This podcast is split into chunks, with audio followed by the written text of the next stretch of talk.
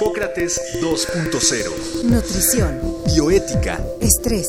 Vacunación. Salud. El Programa Universitario de Investigación en Salud y Radio UNAM presentan Hipócrates 2.0. Investigación y vanguardia en salud.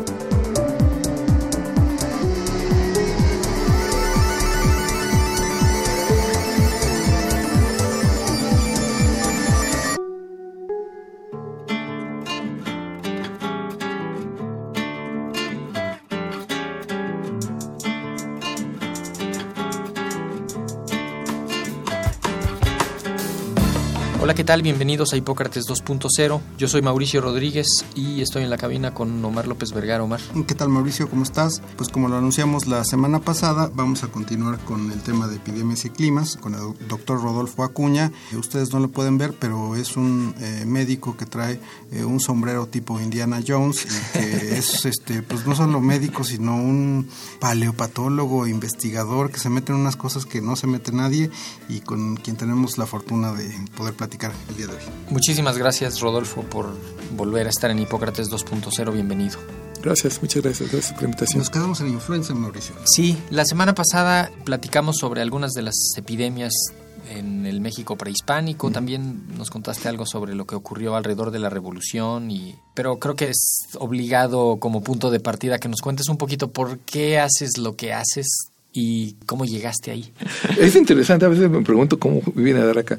No hay una, una escuela o un libro, una carrera que digas, vas a estudiar historia de epidemias y relación con cambio climático. Eso no existe. No hay epidemiología histórica. Hay, pero tienes que llegar a accesos por historia, por clima, geografía. decir, por geografía, uh -huh, puedes uh -huh. llegar por muchos lados. Y tú te haces. Yo no soy historiador, pues me metí en los archivos y empecé aprendiendo sobre la marcha. Y de hecho, tuve una relación académica muy interesante con Georgina Enfield, una historiadora de la Universidad Nottingham, que me enseña muchísimo de cómo leer investigar en archivos, todo tipo de cosas. Y así se va formando uno, pues, este, te vas, pero siempre en la ruta de seguir la información. Una pista. Una pista. Uh -huh. Si vas al clima, pues te brincas al clima. Al final uno habla de clima con los climatólogos, de historia con los historiadores, de medicina con los médicos, de biología molecular con los biólogos moleculares, y uno se concentra en el área y se va apoyando en, en diferentes colaboraciones. En la actualidad tengo dos colaboraciones muy importantes que son eh, David Cermeño, que hizo doctorado en climatología, y Leticia Gómez, que es excelente geógrafa. Y esto en la combinación se ha funcionado muy bien. Sí, eh, articulas a, a, una serie de expertos Exacto. de muchas disciplinas claro. para poder estudiar esto que, uh -huh.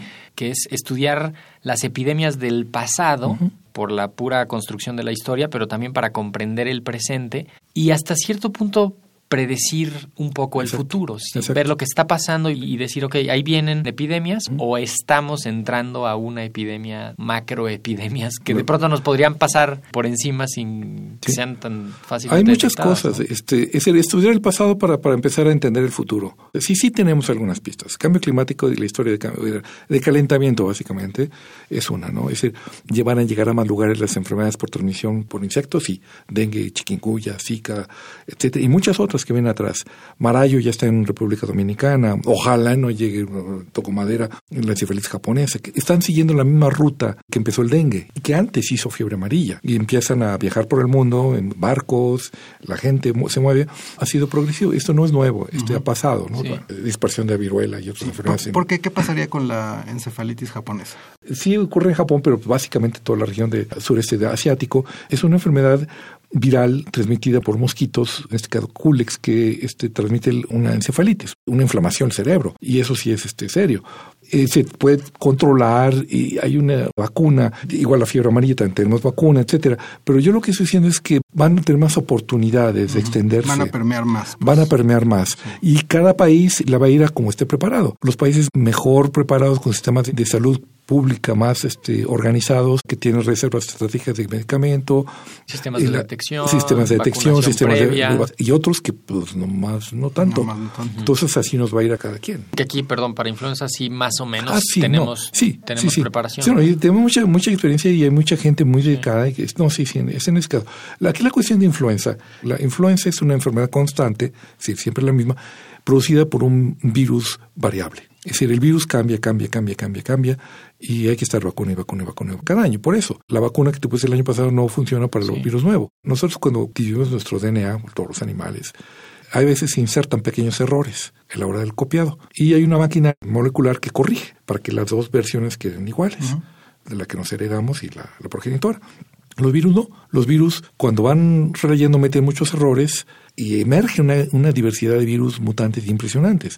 Que muchos Y mueren porque Muchos no mueren, son pero algo- los que van a, van a- es porque que sobrevivieron son- porque eran más eficientes Sí. y pueden evadir la respuesta inmune y pueden viajar mejor en el aire y hacer todo tipo de cosas. Los, los virus se equivocan, pero no se arrepienten y eso les ayuda, ¿no? Sí, porque son muchísimos. Y no Sí. corrigen. Y además pierden muchísima, no corrigen y, este, y el que le sacó la lotería de la buena secuencia para ser más infeccioso y más transmisible, entonces ese es el que sigue. Sí. Ah, y este aforismo de Hipócrates, perdón Mauricio, que dice, preséntanse en verdad las enfermedades en todas las épocas del año, pero no obstante hay algunas que se presentan y agravan más comúnmente en ciertas épocas. Ah, claro. Eso dijo Hipócrates, Vigente. sigue siendo válido. Claro. Eh, quizá podríamos este, hablar un poco de las condiciones de la influenza, es decir, por qué se da más en ciertas épocas, en ciertas latitudes, cuáles son los, los factores que propician su desarrollo. Tal. Es una enfermedad estacional, Sí. siempre lo ha sido. Ocurre durante todo el año, como dice Hipócrates, pero de poquitos.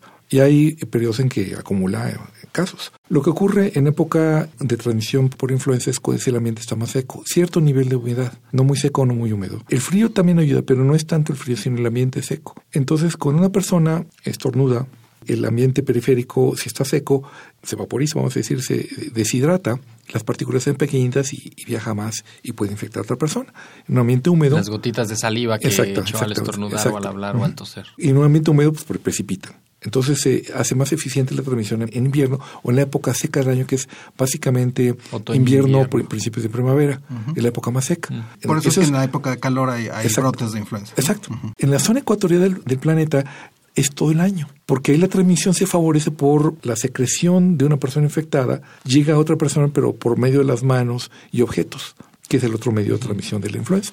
Ese podría ser el, el mecanismo de transmisión en las regiones que no son secas Exacto. aquí en el país. Ajá, sí. O sea, por eso de pronto tienes unos brotes importantes en Yucatán, Exacto. en la costa de Guerrero, en Chiapas, que son lugares que no son secos, pero justamente se da esta otra vía de Hace transmisión. poquito trabajé con, la, este, con una colaboración con la doctora Yora Talavera de la Universidad de Yucatán, precisamente porque la estacionalidad de influenza en la península de Yuc- Yucatán es diferente al resto del país. Porque el resto del país en invierno está más influenciado por los nortes que nos llegan esas onda- ondas de frío que llegan de- básicamente de Estados Unidos, desde- bajan por Colorado y eh, se meten al embudo, que es México. Y la península de Yucatán vive en un vamos a decir, un dominio climático diferente que corresponde más al Caribe y tiene una estacionalidad de seco y húmedo diferente. Entonces, este, la estacionalidad de Yucatán es completamente diferente. Y que tiene, de hecho, tiene como dos estaciones de influenza, Ah, porque cuando justamente es el, ver- el invierno en el hemisferio sur, hay una migración importante de turistas A- a- hacia a el- Cancún. toda la Riviera Maya. Y te traen la influenza que está circulando en, el, en el hemisferio sur, te la traen a la Riviera Maya, cuando aquí es el verano, Exacto. entonces tienes un pico de influenza en el verano Exacto. que se va a juntar con el pico de influenza del invierno. Tienen, en realidad tienen influenza casi todo el año. Y además, en el altiplano mexicano tenemos un segundo piquito, a veces, no siempre. Empieza la época de lluvias. El veranito. es el veranito.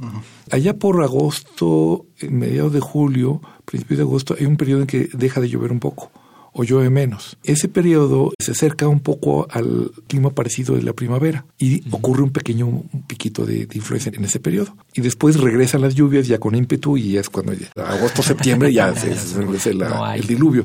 Pero sí hay una pequeña interrupción y a veces este sí se alcanza a ver un pico de casos y de mortalidad por influenza. Lo que tú has estudiado, Rodolfo, ¿hay registros de algo que se parezca a la influenza o de que sea influenza en lo prehispánico y luego ya en la colonia? Y Es en- en todas interesante la esas pregunta. épocas? Es decir, mira, te voy a decir, ¿cuál es la diferencia de enfermedades que había en el continente americano y Europa? Las poblaciones que llegaron al continente americano llegaron caminando por el estrecho de Bering. Sí. Y fueron pequeños grupitos. Y esa caminata, pues no se la camina uno en una semana. Entonces eran grupos pequeños, siguiendo generalmente la migración de los mamuts. Había una migración de mamuts, la seguían.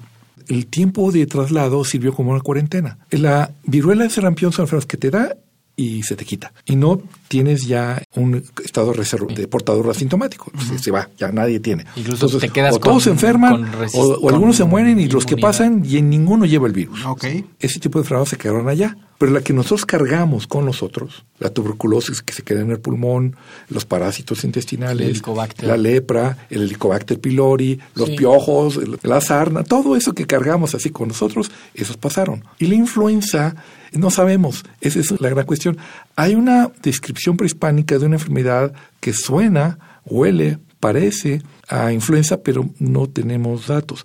Ahora también, después de la llegada de los españoles, no hay descripciones de algo que parezca influenza. Porque hay unas, sino- en algunos registros decían catarro, ¿no? Mencionan Sí. el término catarro. Exacto, pero habrá saber qué será, ¿no? Sí. No sabemos. Pero lo que sí es claro es de que la influenza fue una cuestión así como europea, pero localizada, no era global. Eh, Se empezó a globalizar conforme la gente se fue moviendo por todo el, el- el mundo.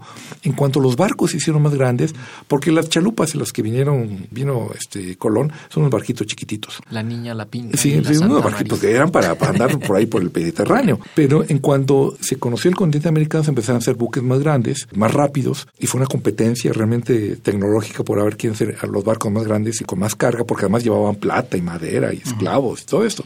Entonces es el momento en que la influenza empieza a universalizarse. Ya para el siglo XIX sí existen pandemias de influenza, pero el asunto es que se empieza a hacer ya a fines del siglo XIX, se empiezan a universalizar las pandemias de influenza y claro, como estos que son nuevas variantes del virus de nueva generación, este que son los que causan pandemias, pues esta se dispersó en una velocidad impresionante. Estamos en el mero este, ciclo de la Primera Guerra Mundial y eso sí nos pegó a todos. La del 18. La del 18, pero aquí hay una cosa interesante, se atribuye que la epidemia fue en el pico grande de octubre-noviembre, que fue sincrónica en todo el mundo, al mismo tiempo todo el mundo estaba muriendo y se le atribuyó, no, que fue rapidísimo, no, hubo una pequeña ola en primavera de ese año. En el año 1918 hay una pequeña ola en México, la puede ver en Tampico, en la Ciudad de México, en Veracruz, ocurrió en Nueva York, en Londres, entonces esta fue la primera distribución universal de la influenza,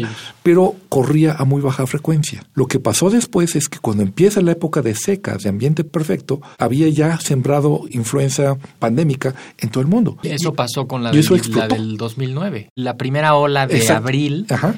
Fue Cuando- chiquita. cuando uno ve las mundo se gráficas. espantó y no, Sí, pero eso no fue nada. No, la no. buena fue la de La de diciembre de ese año. Exacto. En todo el mundo. Sí. Además y después se siguió y fue lo mismo que ocurrió en 1918. Fue una pequeña onda precursora que diseminó, andaba a bajar circulación y se pueden ver en la Ciudad de México, sobre todo en grandes ciudades. Perdón, le decían ya influenza, lo que tú has visto Sí, en los registros de sí, esa sí. época. Bueno, ¿Ya le tenía muchos, este, bueno, influenza española, tenía muchos, muchos sinónimos. Este. Los médicos de aquella época eran muy buenos clínicos y sabían que viruela es viruela, el sarampión era sarampión, la influenza es influenza, la tuberculosis tuberculosis, la lepra era lepra y la sífilis era sífilis, y etcétera, etcétera. Cuando había muchos casos, o era cólera, una diarrea líquida, que era epidémica, pues es cólera, lo pone el nombre cólera. Entonces, había muchos médicos que sí ponían sus diagnósticos en los certificados de función y es como podemos seguir la ruta de la influenza en 1918. Y esto se da por esta expansión debido a barcos más grandes. Exacto, Entonces, porque si había no barcos antes- a vapor mucho más rápidos. ¿Por, qué en 1918? Ah, porque en 1918, mm, particularmente que resulta de la recombinación de un virus porcino, aviar y humano, hay influenza de Sí, cerdos, influenza de aves, etcétera, se recombinan, el virus de, de la influenza tiene su genoma segmentado en pedacitos. Entonces intercambia un pedacito con otra especie y sale un virus nuevo, que puede ser altamente patógeno, como el caso de la influenza aviar, que de donde se atraviese una recombinante aviar humano y se afecta humano, eh, híjole, eso sí va a ser una ser catástrofe. una catástrofe. Es la famosa influenza aviar. Pero lo interesante es de que muchas de las enfermedades emergentes ahora son transmitidas por vía respiratoria, aparte de la transmitida por mosquito y todo. Pero ese espectro que está empezando a emerger, y por eso hacer la influenza particularmente interesante para estudiar, es porque, por ejemplo, el ébola, hantavirus, Nipah, Gendra, todos estos nuevos virus, influenza aviar, etcétera, son transmitidos por aerosolos. Y mucho el espectro de enfermedad emergente o de humano a humano, que eventualmente se piensa que va a ocurrir, va a ser por transmitidas por aerosoles. Porque es- hay grandes poblaciones humanas, este es muy contagioso, es poco prevenible. Sí, la etcétera, movilidad etcétera. es decir, altísima. entonces sí va a seguir, por ejemplo, el cólera. El cólera, pues ya la conocemos y la controlas, pues nomás este, echando el cloro al agua, etcétera, rehidratando gentes, etcétera. Esas son las, de alguna forma, controlables.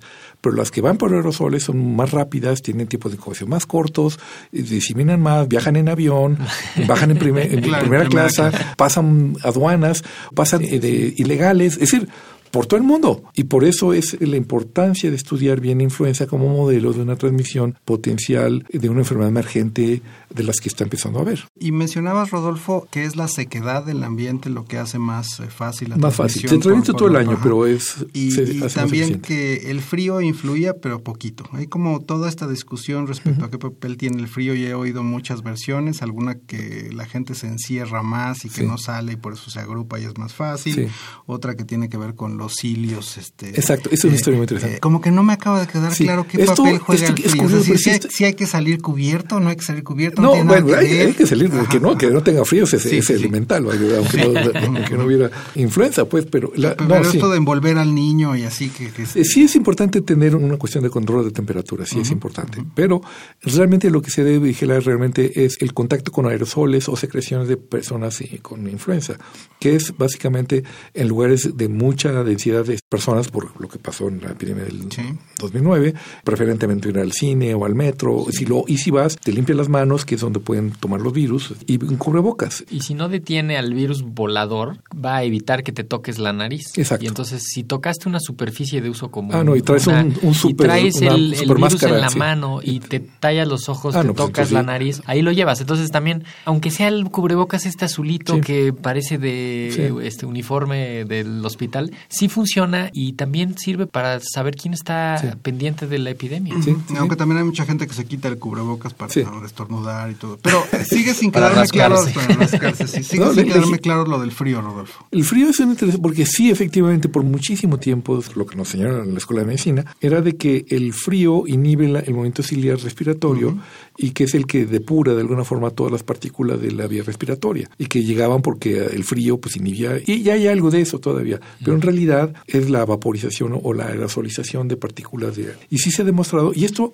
se da un margen de clima muy bien definido. Los inicios de la estación de influenza de muchos años coinciden con un rango climático muy bien definido. El ciclo viral, hay una parte que se, se lleva a cabo de manera más eficiente a temperaturas un poco más bajas que las Sí, la cuestión es que para algunas regiones del mundo sí ya se puede predecir en retrospectiva todos los eventos de brotes epidémicos de influenza con cierto tipo de clima. Ahora, redondeando la idea de, de la pandemia, lo que tú has encontrado en los registros de hace muchísimos años es que hay ha habido pandemias de influenza y ha habido epidemias de influenza y la epidemia del 2009 no fue más que otra Sí, más sí. y que De hecho, estamos esperando sí. la que sigue. Sí, pero el número de defunciones por influenza, para empezar, en México ha decaído de una forma impresionante, aún con la do- de 2009. Cada año tenemos menos defunciones de influenza. Venimos donde realmente sí era una cosa grave. Y básicamente es por la distancia interpersonal, este, agua y jabón, muchas Sí, cosas. Sí, sí. ha habido un... un- Por eso de que un- nos saludamos de beso. ¿no? Bueno, Los gringos nos sí. saludan de beso. No, no, no. ejército solo. No, sí ha habido un cambio. La mortalidad de las, por ejemplo, de 1908, 1956, la 1968, otras pandemias, chiquitas pues, pero hubo pandemias también de influenza, que cada vez han sido menos. Y no comparan con las históricas este, de la del 18 en particular, para nada. Pero hay- aquí hay una cosa, es un trabajo con Gerardo Chowell. Yo tomé 66 ciudades de Estados Unidos y tomé los datos que tenían la mortalidad antes de la epidemia, pero por pulmonía, neumonía. Unos tenían más neumonía, Detroit, una ciudad industrial, con mucha pobreza, tenía muchos problemas, pues tenía mucha neumonía. Eh, Salt Lake City tenía pues, poquita, pero una más aireada, más, más tranquila, menos densa y menos. Y tenía menos neumonía. Cuando llega la epidemia, en donde se mueren muchísima más gente, es donde tenían antes este, más neumonía. Y los que tenían poca, les fue mejor con la influenza.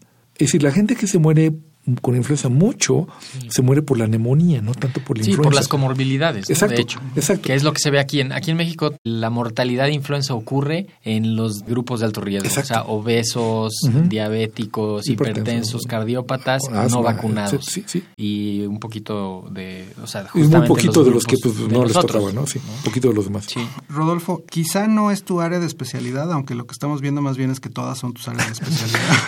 Pero, quizá podríamos tocar tangencialmente otro tipo de epidemias que no son de naturaleza tan orgánica o que tengan que ver con virus y bacterias, sino epidemias de corte psicológico. Oh, ya, si no ¿sí? digas, sí. En el siglo XIX, principios del XX, hubo una gran epidemia en Europa de histeria. ¿no? de mujeres a las que, mujeres particularmente, a las que se le paralizaban ciertos miembros, el brazo, la pierna, tal. Y esto parece que se fue contagiando a través de Europa y fue un fenómeno que se aisló y que no volvió a aparecer y que en este momento se da con otro tipo de síndromes como pues los de fatiga crónica. Te voy a decir una cosa, mira, tema, el o sea, humano, como es nuestra naturaleza de, de millones de años de evolución, Sí. es un ambiente rural, de poco ruido, poco estrés, familiar, mucho afecto, círculos pequeños. El grupo familiar, que es el grupo del pequeño clan, es 10, más o menos lo que hace un equipo de fútbol americano, un, un pelotón militar. Ese grupo se mantiene como estable y el número de personas que conoce una persona en su juventud, que es el máximo de personas como en sus interacciones sociales que tienes, es alrededor de, este, de 150, que era el número del pequeño clan que migraba y iban todos juntos. Esa es nuestra naturaleza, ¿sí? Nos metemos en una civilización de alta densidad, eh, de poner un montón de gente en el, en el metro, con altos niveles de ruido, con altos requerimientos sociales, alta demanda de eficiencia, de trabajo y de responsabilidad. Dice, eso no es nuestra naturaleza como humanos. Es como si fuéramos comunidades indígenas de principios del siglo XX. Así, muy leve. Ahora estamos hechos unos locos literalmente. Sí. Y claro, ¿cómo vamos a esperar que no hubiera por múltiples factores pues la epidemia de suicidios, epidemia de dependencia, adicciones, este De hecho, hicimos, hicimos un programa sobre fobia y nuestro invitado nos reveló que una de las fobias más frecuentes, nadie la diagnostica, es la fobia social y que mucha patología gira en torno en a la fobia sí, social. en México hay muchísima Sí, fobia porque pues, social. es, es Sí. que somos unos animalitos que no estamos hechos para eso. Así es. Nuestra biología no lo impide. Y lo mismo pasó, en otro sentido, quiero tomar rápidamente la epidemia de obesidad. La epidemia de obesidad es un cambio brutal en el estilo de vida. Sencillamente, la milpa. La milpa es la cosa más maravillosa que se pudo haber diseñado. Porque no va a ser la- el maíz, sino el frijol, la calabaza, el chile, el, el tomate, muchas cosas, ¿no? Y es autosustentable, fija nitrógeno. y Es una cosa impresionante. Esto tomó desde la dome- domesticación del, del maíz, es decir, el maíz que conocemos es dependiente del humano. Y es la base de una civilización. Y lo mismo ocurrió en Perú, lo mismo ocurrió en Europa, lo mismo ocurrió en China y, y en India. Son centros civilizatorios que dependen de la domesticación de granos para la comida. Y de ahí surge todo lo demás. Y esta cultura no solamente es también una cultura culinaria. La cultura culinaria mexicana, súper desarrollada, llena de sabores, inventar cosas como el mole, es decir, que realmente es de una variedad impresionante, de repente colapsa en algún momento en la segunda mitad del siglo XX, cuando entra la alimentación industrializada, viramos completamente el, el tipo de alimentación de una alimentación haber sido perfectamente equilibrada y milenariamente seleccionada Sí. y que seguía la tradición de familia, de repente nadie sabe hacer nada. Y es un poco el génesis del o el cambio cultural de alimentación y obviamente también la- el bombardeo Oye, pienso- de cosas que ahora sí nos gustan pienso, mucho, ¿no? Pienso que dentro de dos mil años, eh, ¿qué van a ser los... Para entonces supongo que ya van a existir los dendroclimatopatólogos. y, que- ¿Y qué van a decir? Oigan, ahí estos ahuehuetes dicen que ahí pasó algo. No, Porque no había sequía, no había... ta- y se está muriendo la gente de enfermedades crónicas. No, pero que- van a que encontrar no muchas, están muchas registrando botellas de Coca-Cola. chip. en el mismo nivel. Así Eh. Rodolfo, pues eh, es muy difícil cortarte, interrumpirte, No, pero lamentablemente tenemos que terminar el programa. Eres mi nuevo ídolo. este, pues, yo quiero que publiques un libro, que lo firmes. Este, no, es fascinante todo lo que compartiste con nosotros. Muchas gracias por haber asistido. Muchas gracias. Y bueno, después de estos dos programas sobre epidemias y clima, creo que nos quedaron muchas dudas, pero Sigo sin saber si el frío es malo o no, pero bueno. tú tápate. Y la próxima semana, ¿de qué vamos a platicar? Cine y medicina. ¿Cómo son los médicos en el cine? ¿Cómo han sido a través de la historia del cine? ¿Cómo se han ido desarrollando este, desde el Dr. Watson hasta Doctor House? ¿no? Sí, y vamos a, a justamente a platicar de cómo el cine ha sido sujeto y objeto de la medicina y viceversa. Y tendremos aquí a Leonardo García Tsao para hablarnos del tema. Así que los esperamos por acá la próxima semana. Muchísimas gracias por escucharnos. Hasta la próxima. Agradecemos al doctor Samuel Ponce de León, coordinador del Programa Universitario de Investigación en Salud y coordinador académico de esta serie. El Programa Universitario de Investigación en Salud y Radio UNAM agradecen tu escucha. Te esperamos la siguiente semana para platicar sobre lo último en materia de salud e investigación en Hipócrates 2.0. Investigación y vanguardia en salud. Se despiden de ti en la producción Patti Gamboa, Héctor Castañeda y Alejandra Gómez. Hipócrates 2.0. Radio UNAM. Experiencia Sonora.